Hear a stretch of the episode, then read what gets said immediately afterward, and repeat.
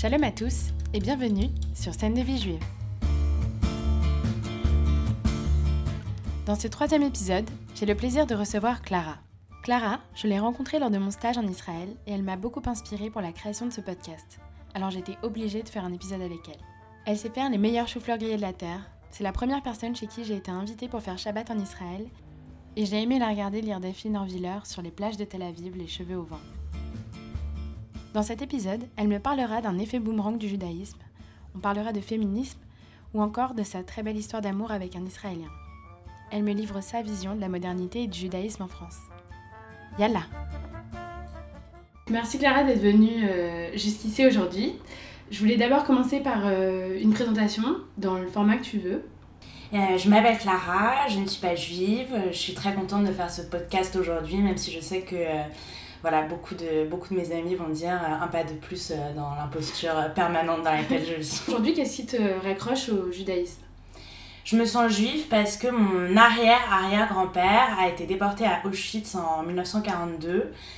Euh, et ce, voilà, ce, ce fait un peu enfin, fondateur a été euh, omniprésent un peu dans mon rapport à la fois au monde en, en général et à la religion en particulier. J'ai l'impression que, euh, que toute mon histoire euh, familiale me raccroche beaucoup au, au judaïsme. C'est vraiment l'histoire banale de l'Europe au, au XXe siècle, l'histoire banale de la Troisième République et d'une euh, d'une grande bourgeoisie cosmopolite pour qui le judaïsme était, si je comprends bien, euh, assez éloigné de la foi. Ok. Euh, comment est-ce que tu vis ta, ta religion aujourd'hui? Alors aujourd'hui, c'est beaucoup plus. voilà, c'est c'est euh, un peu plus compliqué que- qu'avant. J'ai j'ai grandi. euh, j'ai grandi dans la, dans la religion catholique. Je sais plus très bien quels sont mes, mes premiers souvenirs de la religion. euh, probablement d'avoir récité le Notre Père, le Je vous salue Marie avant de me coucher avec ma grand-mère, très petite avant de m'endormir. Mais enfin, c'était quand même à mi-chemin avec une comptine qui parlait de raton laveur. Donc voilà, c'était euh, moitié-moitié. Ensuite, j'ai toujours été très mystique. J'ai passé mon adolescence à prier, à aller à la messe. Euh, j'ai été élevée dans un lycée de filles euh, catholiques. Ouais. Euh, mais enfin, avec quand même une certaine forme d'ouverture que je, voilà, pour lesquelles je, je remercie beaucoup. Par exemple, au lycée, j'ai pu participer à un euh, Shabbat avec Delphine Orviller, qui, ça m'avait beaucoup, beaucoup intéressée.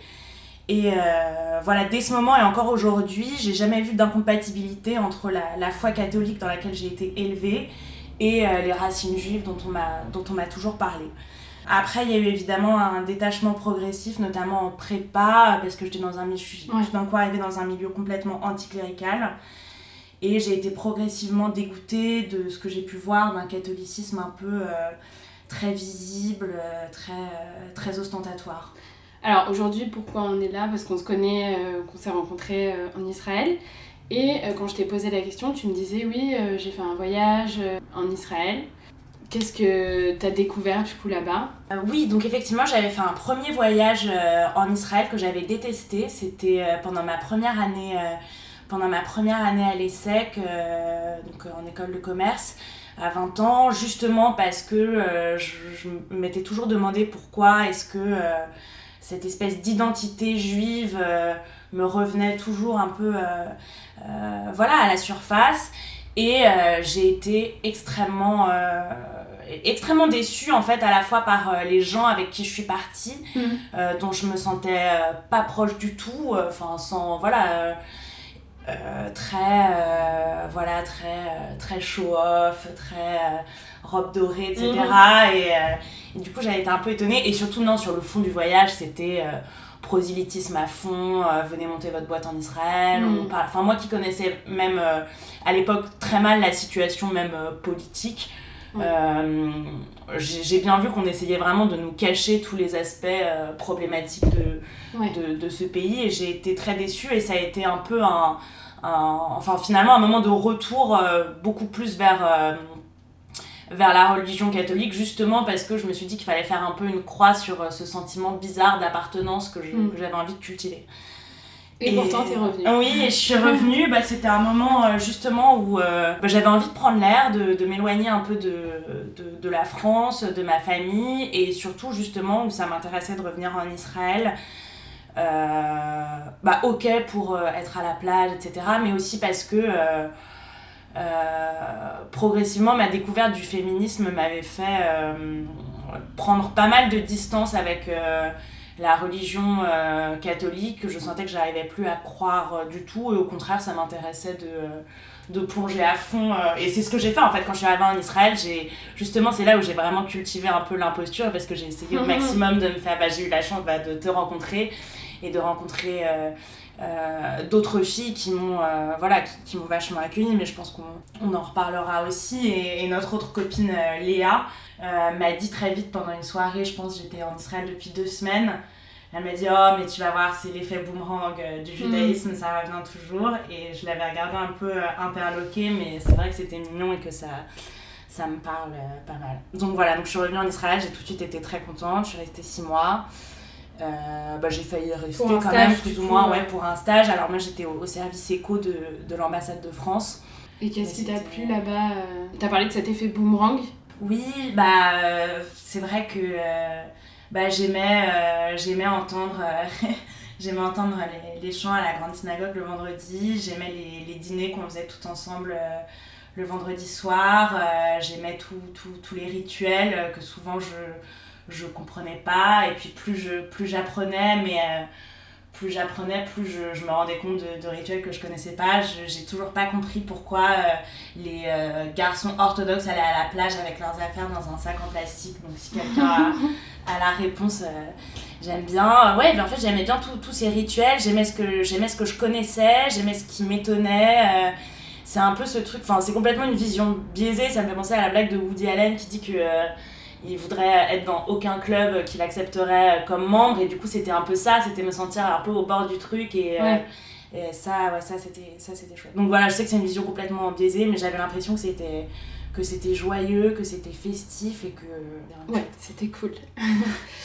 Par conséquent, quand tu es arrivé en Israël, euh, qui dit Israël dit euh, juif, entouré de juifs, parce qu'on m'a beaucoup posé la question du sujet du couple mixte. Mhm. Est-ce que tu as eu des copains juifs et comment ça s'est passé? Oui, bah voilà, je voulais attendre un peu dans...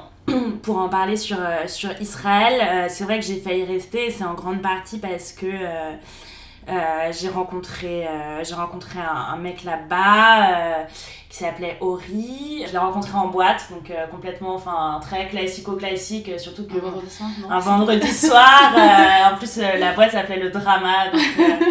Donc je suis, je suis rentrée chez lui, je me souviens très bien, le lendemain, enfin on se souvient toujours avec tous mes potes, à la fois que j'avais en Israël et que... Euh, et, euh, et, même français, je me souviens de moi envoyant un texto à 7h du matin en mode bon voilà, j'ai couché avec un rabbin et genre de, de recevoir des messages en mode waouh, mais c'est extraordinaire. Enfin, donc c'était un peu marrant. Parce que lui, il était euh, religieux. Et ouais, donc en fait, lui, il avait donc c'est un, un, courant, enfin on en a beaucoup parlé, mais c'est un courant donc que lui appelait moderne orthodoxe entre euh, donc en fait il venait d'une famille euh, très euh, ouais enfin très enfin très riche très éduquée etc et en même temps très très très ouais très très orthodoxe très très religieux. Il a fait des études religieuses des études en yeshiva jusqu'à ses 25 ans et, et à ce moment là il s'est rendu compte que il avait envie de, de sortir un peu de de ce milieu, mais il est parti un an à New York. Ensuite, il est revenu faire euh, des études de droit à l'université à Tel Aviv. Mais ce qui, enfin, ça, nous semble un peu banal, mais ça a été un, un, truc énorme euh, enfin pour ses parents, avec qui il a encore des contacts un peu, euh, un peu difficiles. Et sur ma relation avec lui, bah, franchement, c'était c'était vraiment chouette. Je pense que c'était, enfin, moi en tout cas, c'est la, la, plus belle enfin relation que j'ai eu parce que euh, à la fois il y avait des trucs euh, tout bêtes comme la famille, lui aussi il était quatre, on pouvait, mm. on pouvait vachement en parler. Il avait du coup une, une force de caractère que j'admirais beaucoup d'avoir quitté ce milieu hyper religieux dans lequel il avait grandi, euh, de voilà d'essayer de se débrouiller par lui-même. Et il était enfin du coup enfin, super super ouvert sur voilà, le féminisme, l'hétérosexualité, etc. Et, et tout ça, c'était voilà, donc c'était vraiment chouette. Et euh, bon, finalement, là, ça s'est fini parce que euh, malheureusement, je pense qu'il aurait aimé, euh, pour qu'on reste ensemble, que je reste en Israël. Ouais. enfin ce que je me voyais pas faire bah, principalement pour des raisons de taf et aussi parce que en fait, on n'est pas resté suffisamment de temps ensemble, mm. vraiment ensemble, pas à distance pour que j'envisage ça, mais euh, bah, ça reste comme un regret, euh, bien sûr. Donc tu te voyais peut-être euh, te marier avec lui. Est-ce que vous en avez parlé? Parce que je sais que ça peut vite arriver sur le, sur le tapis, ce genre de sujet. Toi, l'idée d'un couple mixte, est-ce que ça te faisait peur? Hmm, C'est-à-dire moi restant catholique et vivant avec lui en tant que que juif. Bon, après, c'est vrai que je, je dois. Enfin, je sais que j'y avais beaucoup réfléchi en Israël, ça c'est sûr. Que autant euh, m'installer en Israël, ça, ça, aurait été euh, difficile pour moi sur, euh, sur pas mal d'aspects parce que je voyais quand même un peu ça comme renoncer à la carrière que j'avais envisagée, qui était vraiment très secteur public français, etc. Donc, ça, c'était très difficile. En revanche, moi, je m'étais toujours dit, et je garde encore dans un coin de ma tête, que je je pourrais enfin complètement me convertir euh, enfin par amour et je serais enfin assez heureuse de le faire. Toujours dans cette idée que je enfin en tout cas sur un plan un peu de la foi je vois pas trop d'incompatibilité entre la foi dans laquelle j'ai grandi et euh, la foi juive, bon, je sais que ma, ma copine Léa, si elle m'entend, je pense pas qu'elle trouverait ça ouf comme, comme argumentation, mais donc ça c'est sûr. mais, en revanche, non, c'est vrai que c'était un peu marrant parce que du coup, lui c'était l'aîné et, et, son frère qui était un peu plus jeune que moi, était déjà marié à l'époque, sa femme a accouché depuis, euh, sa deuxième sœur euh, était bah, sur le point de se fiancer. Et du coup, c'est vrai que, en rigolant, on comparait beaucoup le couple que nous, on formait avec mm. euh, notamment le couple de son frère. Bah, surtout sur la vie commune, parce que bah, son frère, ses parents lui avaient offert une super maison, machin, sur bah, on rigolait un peu même sur euh, la sexualité orthodoxe, etc. Euh, les jours euh, où il mm. faut, il faut pas, etc. Et du coup, je, je pense que ça nous faisait quand même bien marrer de, de vraiment enfin, rayer les, les, uns après les autres tous les interdits un peu traditionnels sur ça. Et effectivement, je, je, sais qu'il y a quand même un peu une. J'ai eu l'impression qu'il y avait quand même une conception un peu de l'amour dans le judaïsme, un peu. Enfin, je sentais parfois que Enfin, pour lui, ça aurait pu aller très vite. Enfin, même s'il était un peu détaché sur, euh, sur plein de trucs et hyper ouvert, euh, bah, je sais que euh, en, novembre ou en décembre, il m'a annoncé un jour au téléphone Bon, bah, j'ai bien réfléchi, je pense qu'il faudrait que tu viennes. Passer les fêtes de Pessah, les fêtes de Pâques à Jérusalem avec ma famille, je te présente à ma famille, etc. Et moi, déjà, je trouvais ça bizarre, mais je sais que je t'en ai tout de suite parlé et que tu m'as dit en mode wow, wow, wow, bon, bah, c'est bon, euh, demande en mariage, etc. Ça va trop vite. Donc, euh, et il y a eu le confinement. Donc, et voilà, plus, euh, exactement. C'était compliqué. Du coup, après, t'es rentrée en France. Est-ce que ça a changé ta vision des choses par rapport au judaïsme en France et en Israël? Je sais que c'est pas pratiqué de la même façon. oui, oui, bah, je pense que je, je vois un peu ce que, ce que tu veux dire. Le, le retour d'Israël a été un peu a été un peu difficile et ça a été un peu difficile euh, euh, d'en parler, notamment dans le, dans le, le groupe d'amis euh, dans, lequel, dans lequel je suis. Pas, pas tant sur le plan religieux, plus sur le plan politique. Parce que enfin moi j'ai été extrêmement, extrêmement heureuse en Israël. Et en plus, ce qui était un peu paradoxal, c'est que comme je, je, révisais un peu des, je révisais des, des concours quand j'étais là-bas, j'étais plus centrée un peu sur la, Enfin, autant je vivais en Israël, ma vie quotidienne était en Israël, je comprenais ce qui se passait, mais j'analysais quasiment plus la situation politique française à l'époque. Et, euh, et, en fait, euh, enfin maintenant, je fais une sorte de travail de, rattrapage sur euh, la situation politique israélienne parce que je me suis rendu compte que c'était bah, très difficile de, de, parler du judaïsme et de parler d'Israël en France mm. encore aujourd'hui pour plein de raisons parce que euh, bah déjà j'avais un peu honte de dire que j'avais autant aimé euh, vivre en Israël parce qu'on me disait toujours même mais c'est un état terrorisme enfin tu es complètement malade tu n'as aucune conscience comment oses-tu dire ça? Et je me suis dit bon bah ok euh, un peu le truc très scolaire je me suis dit en mode ok bon bah je vais lire je vais étudier je vais regarder et puis même pour en discuter avec Ori avec d'autres Israéliens jeunes qui étaient vachement engagés à gauche euh, j'avais l'impression qu'il y avait qu'on pouvait tout à fait euh, vivre en Israël et euh, pas adhérer à la politique du gouvernement. Mm. Et je me suis rendu compte qu'en France, il y avait une sorte de, de bloc complètement monolithique. On pouvait pas, on pouvait pas exprimer cette mm. position-là en France en tout cas. Donc ça m'a forcé à vraiment réfléchir. à prendre du recul non seulement sur la situation israélienne, mais aussi à la manière vraiment dont, euh, dont elle est vue en France.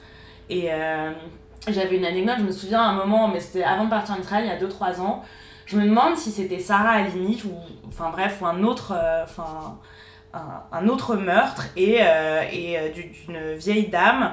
Et l'article de Libé, je me souviens, disait Mais c'est terrible, une femme juive, mais pauvre et peu pratiquante euh, a été assassiné et j'étais un peu en mode ah bah putain les clichés ont quand même euh, vraiment la vie dure euh. ouais. par conséquent est-ce que t'aurais un il y a un cliché que t'aimerais déconstruire? Ça te fait penser à quoi comme cliché ouais mais alors moi c'est vrai que je, sur, ces clichés là c'est vrai que c'était un peu drôle parce que j'ai il y a vraiment une, une catégorie de, de, de, de, juifs français installés en Israël que j'ai beaucoup côtoyé quand je travaillais. Des femmes euh, très très investis pour leur maison, enfin pour leur maison et je me souviens très bien de euh, des, clichés du, ménage de Pessard euh, au bureau où du coup a, je, travaillais avec 15 femmes entre 30 et 50 ans qui étaient au, bord du burn-out pour des trucs qui me semblaient mais complètement lunaires. du genre deux semaines avant mettre du plastique à l'intérieur de tous les placards machin machin et ça vraiment bon ça c'était des trucs que je que j'imaginais pas du tout et un peu c'est mais disons c'est des clichés que j'ai que j'ai intégrés alors que je les connaissais même pas donc euh. donc ce qui m'amène à ma question phare un petit peu du podcast comment est-ce que tu penses aujourd'hui que c'est possible euh, de concilier euh, judaïsme et modernité? Notamment tu as parlé du féminisme tu as parlé de mhm. plusieurs sujets mais cette conception de conciliation entre judaïsme et modernité qu'est-ce que tu en penses? Oui, alors bah déjà sur la, il y a les aspects un peu de forme. Euh, bon, enfin, je sais que voilà, c'est très connu, mais euh, déjà, je pense qu'il y a des trucs un peu de forme. Si on pense à Netflix, si on pense à pas mal de, de séries, donc il y a un, un orthodoxe que j'ai vu pendant le confinement. Bon, j'ai évidemment mis ma coloc à fond sur tous les délires, euh, tous les films sur les orthodoxes. Même récemment, on avait un super truc sur Arte qui s'appelait Rachel, une, une orthodoxe dans l'urgence. Donc je pense déjà que ça, ça aide quand même vachement à à déconstruire les préjugés et véhiculer peut-être une image euh, bah, plus moderne et plus positive. Euh, sur la forme, je pensais aussi, en fait, pendant le confinement, euh, moi j'ai regardé les émissions de, de Delphine Orviller à travers sa revue Ténois, parce qu'elle faisait un live le mardi soir pendant le confinement. Mm. Et c'est vrai que bah, j'ai beaucoup aimé, m'a ça m'a ça m'a vachement intéressé. J'ai l'impression que je voyais un peu sur le live. Je pense que plein de gens même assez éloignés de la religion pas mal de justement de, de, de cathos aussi euh, ont pu regarder parce que c'était très positif très centré sur l'étymologie etc et euh, ça j'ai trouvé ça super.